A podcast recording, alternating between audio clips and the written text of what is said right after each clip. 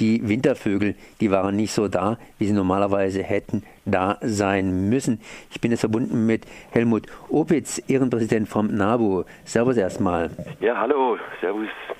Ja, äh, wenn im Winter wenig los ist, kann im Frühjahr auch nicht sehr viel los sein, denke ich mir mal. Und äh, ja, äh, das hat sich irgendwo herumgesprochen. Sprich, äh, man hat es auch gesehen, wenig Vögel an den Futterstellen. Bei meiner Schwester zum Beispiel hat ganz viel rausgehängt und ist ganz wenig abgefressen worden. Woran liegt es? Warum gibt es immer weniger Vögel hier in Deutschland beziehungsweise hier in Baden-Württemberg? Zunächst mal der Schluss, dass äh, von fehlenden Wintervögeln auf fehlendes äh, Stimmen im Frühling geschlossen werden kann, muss nicht ganz richtig sein. Denn äh, es gibt mehrere Gründe, warum jetzt im Winter äh, die Vögel ausgeblieben sind oder sehr selten sind. Ich muss aber zu, äh, das vorausschicken, hundertprozentige Wahrheiten haben wir auch nicht, sondern es gibt eben nur sehr plausible und sehr wahrscheinliche Erklärungen. Es sind, es sind, vor allem zwei große Faktoren, die jetzt im Winter hier eine Rolle spielen. Das eine ist, dass letztes Jahr in der Brutzeit, besonders in der, der Brutzeit, äh, wo viele frühe äh, Brutvögel brüten, sehr schlechtes Wetter war, dass der Bruterfolg gering war, viele Nistkästen sind verwaist gewesen, beziehungsweise es lagen Eier drin oder die, die Jungen sind verhungert oder erfroren im äh, nasskalten Frühjahr zu, zu der äh, entsprechenden Zeit. Das ist das eine. Da fehlt uns also eine ganze Generation von Vögeln. Und äh, das werden wir sehen, ob äh, das dann auch Auswirkungen im Frühjahr hat oder nicht. Wenn das eine einmalige äh, Erscheinung war, dann geht es natürlich wieder vorbei. Der andere große Grund, warum es keine Wintervögel oder wenig Wintervögel gibt, ist der, dass viele nordische oder vom Osten kommenden Zugvögel sich offensichtlich nicht auf den ganz weiten Weg gemacht haben. Wir haben in Norddeutschland und in, in den äh, östlicheren Bundesländern wesentlich mehr Wintervögel als hier bei uns. Am Anfang vom Winter war es ja recht mild und da kann es gut sein, dass ein Großteil von denen einfach nicht bis zu uns gezogen ist. Denn äh, wir müssen wissen, dass unsere Wintervögel, die wir hier füttern, dass die Meisen und anderen äh, Singvögel nicht unbedingt identisch sind mit denen, die später auch im Frühjahr hier brüten. Ja, das wären ja zum Beispiel zwei Gründe. Was kann aber da noch ausschlaggebend gewesen sein? Vogelschlag zum Beispiel. Unsere Landschaft wird ja immer mehr und mehr mit Glas zugekleistert und da ist nicht immer unbedingt dieser Raubvogel drauf.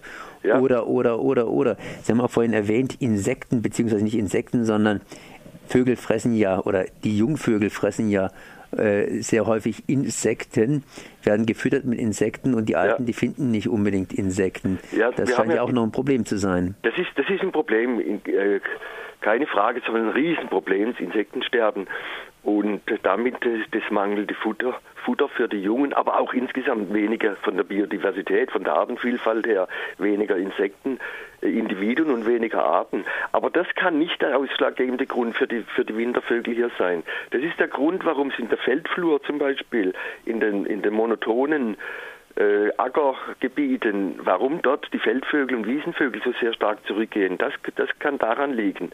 Aber das hat hier mit dem äh, fehlenden Wintervögeln recht wenig zu tun. Und auch die Glasfassaden ist ein Riesenproblem, das jetzt äh, erst richtig erforscht wird. Übrigens, solche Greifvogelsilhouetten nützen fast nichts äh, weil sie kein Feindbild äh, darstellen. Das, der Greifvogel muss sich bewegen, dass er von den Vögeln als Gegner äh, oder als Prädator angesehen wird. Aber da wird sehr, sehr intensiv dran geforscht. Aber auch das, das kann ja nur ein schleichender Prozess sein. Das kann nicht sein, dass jetzt plötzlich alle Vögel gegen Glasfassaden fliegen oder von Katzen gefressen werden, sondern das, das wäre, das sind sicher Verlustursachen, aber die gehen über Jahre hinweg. Die erklären nicht, warum jetzt gerade 2016, 2017 im Winter so wenig Vögel da sind.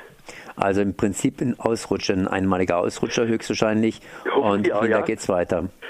Das werden wir sehen äh, bis bei der Stunde der äh, Gartenvögel, wenn wieder eine große Zählung ist im Mai. Da werden wir dann sehen, ob das äh, Auswirkungen gehabt hat oder nicht. Wenn dort auch sehr starke äh, äh, Verluste auftreten bzw. geringe Zahlen ermittelt werden, dann ist natürlich ein Alarmzeichen, dass insgesamt gesehen was ja äh, in manchen Teilen auch stimmt, dass insgesamt gesehen manches nicht in Ordnung ist. Jetzt ähm, sind natürlich Menschen, geradezu wenn es so kalt da draußen ist, gern bereit, mal das eine oder andere Vögelein zu füttern. Meine Schwester zum Beispiel hat das gemacht, war ein bisschen enttäuscht, dass so wenig Vögel gekommen sind. Ja. Was kann man denn tun, um den Vögeln zu helfen? Ich meine, jetzt kommt der Frühlingszeitpunkt und die Vögel machen das, was äh, ja Mastiere so machen. Äh, das heißt, sie entwickeln Frühlingsgefühle. Ja. Und das eine oder andere Vöglein braucht dazu auch entsprechende Unterstützung. Wo kann man jetzt zum Beispiel noch unterstützen? Kann es jetzt sein, dass man noch ein paar Nistkästen raushängt kann oder was kann man noch machen? Das, das, kann man natürlich machen, das kann man immer machen, ja. Aber insgesamt gesehen ist natürlich das Beste, man, man bewirtschaftet zum Beispiel seinen Garten naturnah. Man lässt da etwa, etwas Wildnis zu, man lässt äh, Kräuter, man lässt Nahrung sowohl für Insekten als auch direkt für Vögel zu. Alles das äh, ist äh, auf Dauer hilfreicher als der ein oder andere Nistkasten oder so eine Direkthilfe. Eine andere Geschichte sind natürlich diese Feinde, die Sie da erwähnt haben, zum Beispiel die Katze. Aber eine Katze, die erwischt ja eigentlich im Grunde genommen keinen gesunden Vogel, oder? Ah, es gibt manche, die haben sich schon darauf spezialisiert. Und auch da laufen zurzeit große Forschungsvorhaben, das ist jetzt in Fokus geraten. Äh, gehen wir mal von einer Zahl von 10 Millionen Katzen in Deutschland aus, plus minus äh, und jede holen nur drei oder vier Vögel im Jahr, dann ergibt es schon eine Summe. Die muss nicht unbedingt populationswirksam werden, aber es summiert sich dann doch sehr. Aber da laufen gerade auch weitere Forschungen auf die Auswirkungen von, von Katzen. Ich habe es vorhin mit meiner Schwester gehabt, wir haben einen Arbeitskollegen und der Arbeitskollege hat was ganz anderes entdeckt, nämlich jemanden, den er gar nicht vermutet hat, einen Pelikan, Pelikan stand er irgendwo gesehen zu haben. Gibt es denn die bei uns auch in äh, Baden-Württemberg? Also äh, echte Nachweise von wilden Pelikanen sind extrem selten. Aber es kommt ab und zu mal vor, dass irgendwo im Zoo oder einer verfliegt, äh, entfliegt und dann in der Gegend herumfliegt äh, und dann kann er auch eine gute Zeit lang überleben, macht auch groß, kann auch große Strecken zurücklegen. So ein Tier kann schon mal gesehen werden, aber normal gehört er nicht zur, zur Avifauna und auch nicht zum, als Zugvogel, der hier Stationen macht oder vorbeifliegt. Jetzt haben wir vorhin davon geredet, dass gezählt worden ist. Zählen lassen sich ja mehr oder weniger große Vögel, wie zum Beispiel Pelikane, die kleinen etwas weniger stark.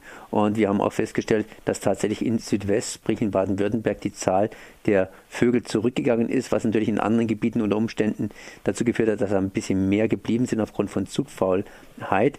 Ähm, wie sieht es denn bei uns jetzt äh, andersrum gesagt aus? Wir haben zum Beispiel Störche, die werden geschützt, die werden geliebt, da baut man Nistmöglichkeiten, aber andere, die fallen irgendwie, ja, aus der Liste raus, sprich, ja. die werden gar nicht so richtig beachtet. Auf welche Vögel sollte man denn vor allen Dingen achten, die man eigentlich normalerweise nicht beachtet und sie ein bisschen mehr fördern, das heißt mehr ins Blickfeld rücken? Ja, das sind äh, vor, vor, allem äh, gefährdet sind heute äh, Langstreckenzieher bei uns und reine Insektenfresser. Aber muss denen also äh, insgesamt gesehen die Nahrung, äh, das Nahrungsangebot verbessern. Das kann man, wie ich vorhin gesagt habe, im eigenen Garten tun, aber vor allem auch in der Landschaft kann Blühstreifen, Ackerrandstreifen und sowas anregen. Das können Gemeinden, Gemeinden machen. Äh, beim äh, Vogel des Jahres 2016, beim Stieglitz, haben wir zum Beispiel blühende Meter geschaffen. Das heißt, viele Gemeinden haben äh, Nahrungspflanzen und Nistpflanzen ausgesät und das ergibt in der Summe dann schon eine Wirkung. Es sind also auch so, solche kleinen Arten, auf die, denen man was machen kann, die sonst nicht so im Fokus stehen, wie Sie richtig sagen, wie der Storch. Und aber äh, insgesamt gesehen heißt es halt, die Lebensbedingungen auch für Kleinvögel äh, zu verbessern. Nistkästen aufhängen ist eine Möglichkeit, aber zum Beispiel Totholz im Wald lassen oder äh, überall ein bisschen naturnäher wirtschaften ist das Wichtigste. Da kommt es aber wieder zum Interessenskonflikt, sprich der Wald ist teilweise ausgeräumt und ich selber, ich nehme ja eigentlich wenig Holz aus dem Wald heraus. Das machen ja eher die Waldarbeiter, die eben das im Auftrag machen, beziehungsweise den Wald entsprechend bewirtschaften wollen. Und äh, ja, die Bauern, die wollen natürlich auch entsprechend Kohle machen oder müssen Kohle machen und haben dann in der Rheinebene den berühmt-berüchtigten Mais angebaut. Ja, das ist leider so, aber es sind natürlich zwei Paar, äh, zwei Aspekte, der Wald und dann der Maisanbau äh, in der Rheinebene, der hat schon wirklich äh, große Ausmaße angenommen und vor allem aber auch, dass das äh, Erneuerbare Energiegesetz nach hinten losgegangen ist in dieser Richtung, dass eben Energiepflanzen angebaut äh, werden, dass die Flächenstilllegungsprämie der EU weggefallen ist und dass jetzt eben dadurch auch sehr viele Möglichkeiten, sowohl Futter als auch Nichtmöglichkeiten für Vögel fehlen. Das ist äh, in der Rheinebene ganz deutlich zu sehen. Und da haben wir auch ganz starke Rückgänge an ehemaligen häufigen Feldvögeln, wie zum Beispiel die Feldlerche, die ja eigentlich früher jeder gekannt hat. Im Wald sieht es ein bisschen anders aus. Da gibt's, äh, hängt auch natürlich von den Waldbesitzern ab. Aber da gibt es viele Programme in naturnaher Waldwirtschaft, die mehr oder weniger umgesetzt werden. Manche Wälder sehen da sehr gut aus, manche, manche weniger. Aber insgesamt fordern wir ja und äh, etwa 10 Prozent oder 5 Prozent aus der Nutzung herauszunehmen. Das ist eine Forderung der Bundesregierung. Und äh, die dann eben als Reserve für viele Arten dienen sollen. Und einen Anteil von Totholz im Wald zu lassen, also nicht zu sauber aufzuräumen und auch das Totholz nicht zu verhäckseln, sondern das Totholz im Wald lassen, das ein ganz wichtiger Baustein für viele äh, Nahrungsnetze und Nahrungsbeziehungen ist. Wir sagen ja immer die wilde Natur, aber im Grunde genommen müsste man ja auch sagen die wilde Stadt. Das heißt, viele Tiere haben sich angepasst. Ja. Die Raben, das heißt die Krähen, die kommen jetzt in die Stadt. Der scheue Wald- und Wiesenvogel, ich rede hier von der Amsel, ist inzwischen ein zahmer Parkbewohner etc. etc. Kann da die Stadt irgendwie Rückzugsgebiet sein für die Wildtiere? Ja, äh, das benutzt man beobachten wir vor allem dort, wo eben die Wälder äh, naturfern bewirtschaftet werden. Es kommen viele Arten in die Stadt, die sich hier äh, eigentlich ganz wohlfühlen. Äh, auch Vögel, die man früher in der Stadt nie gesehen hat, nicht nur Krähen, sondern auch der Wanderfalken oder auch Habichte haben manche Städte äh, besiedelt. Da gibt es eine ganze Reihe von äh, Freiräumen, die die Vögel gerne ausnützen. Und auch hier kann man natürlich äh, sehr viel, sehr viel gestalten, indem man äh, Grün zulässt und äh, eben äh, einige, einige Flächen auch beruhigt. Und dann kann die Stadt durchaus ein Lebensraum für viele Vögel sein. Also Fazit, äh, der Rückgang der Wintervögel ist erstmal kein Problem, muss die ganze Sache weiter beobachtet werden. Ja. Und im Übrigen kann man sich natürlich beim NABU dann auch informieren darüber, wie man beispielsweise für den einen größeren oder den kleineren Vogel entsprechend ein kleines Biotop schaffen kann und ein bisschen unterstützt, ja. um die Artenvielfalt zu erhalten. Das kann man, ja. Dann danke ich mal hier Helmut Opitz, Ehrenpräsident des NABUs. Merci. Ja, bitteschön. Danke auch. Tschüss.